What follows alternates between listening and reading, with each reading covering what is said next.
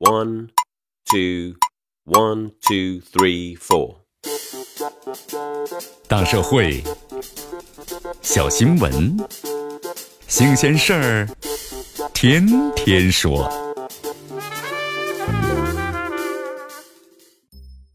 朋友们，你们好，这里是天天说事儿，我是江南。这校园呐是最具消费竞争力的市场之一，很多消费类的 APP 啊，创业公司都把第一个市场呢放在了校园，而一些创业者呢推广 APP 可谓是无所不用其极啊。一旦是占领了学校，则无往而不胜啊。打热水一个 APP，发学分一个 APP，跑步是一个 APP，连无线网络都是一个 APP 啊。这刷网课还是一个 APP。在一些高校的话呢，原本为了方便师生、提高效率的信息化手段，在实际管理和运营中啊，却出现了过度的倾向。一个个打着智能便捷、强制使用、学分挂钩旗号的手机 APP，逐渐的编织成了一张网，将许多大学生啊都是国家集中啊。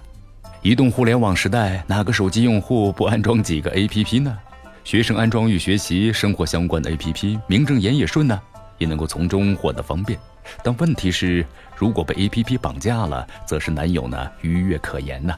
就像报道之中提及的 APP，有的是粗制滥造，存在不少的漏洞；有的是学生市场为唐僧肉，投放呢各类的奇葩广告；有的管理僵化，让学生自行承担损失，自然让人难以接受，也加是难以忍受啊。过多过烂的 APP 不仅挤占了手机的存储空间，还挤占了学生的生活空间。必须要追问的是，那些乱七八糟的 APP 为什么堂而皇之的能够入侵学生的空间呢？报道中一名专家是道出了奥秘：这高校啊，使用手机 APP 进行管理是值得肯定的，能让师生感受到人工智能带来的方便。但如果这些 APP 中含有大量的广告，而且高校啊强制使用，那么。这样的导向就显然是不妥的。这校园是最具消费竞争力的市场之一，很多的消费类 APP 创业公司啊，都把这第一个市场放在了校园，而一些创业者呢，为了推广 APP，可谓是无所不用其极。一旦是占领了学校，则是无往而不胜啊。关照现实，一些学校推销教材、消费和学习软件等等，都被证明存在着不正当的利益。那么各类的 APP 蜂拥而进校园，是不是也很可疑呢？有一些 APP 啊粗制滥造，用户体验呢效果极差。如果没有来自于校园的动力，恐怕早就死翘翘了吧。有的 APP 啊变相推广付费功能，把学生当成了韭菜来收割，更是不厚道。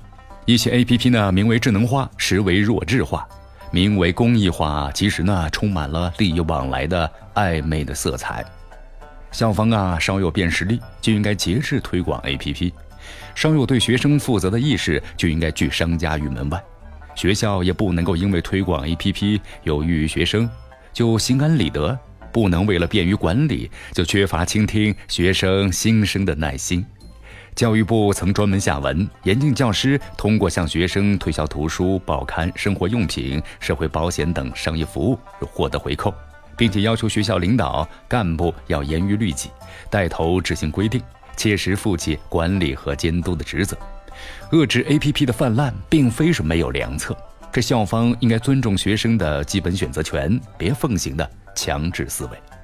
一些 APP 该不该进校园，或者是哪种 APP 该进校园，还是要多听听学生们是怎么说的。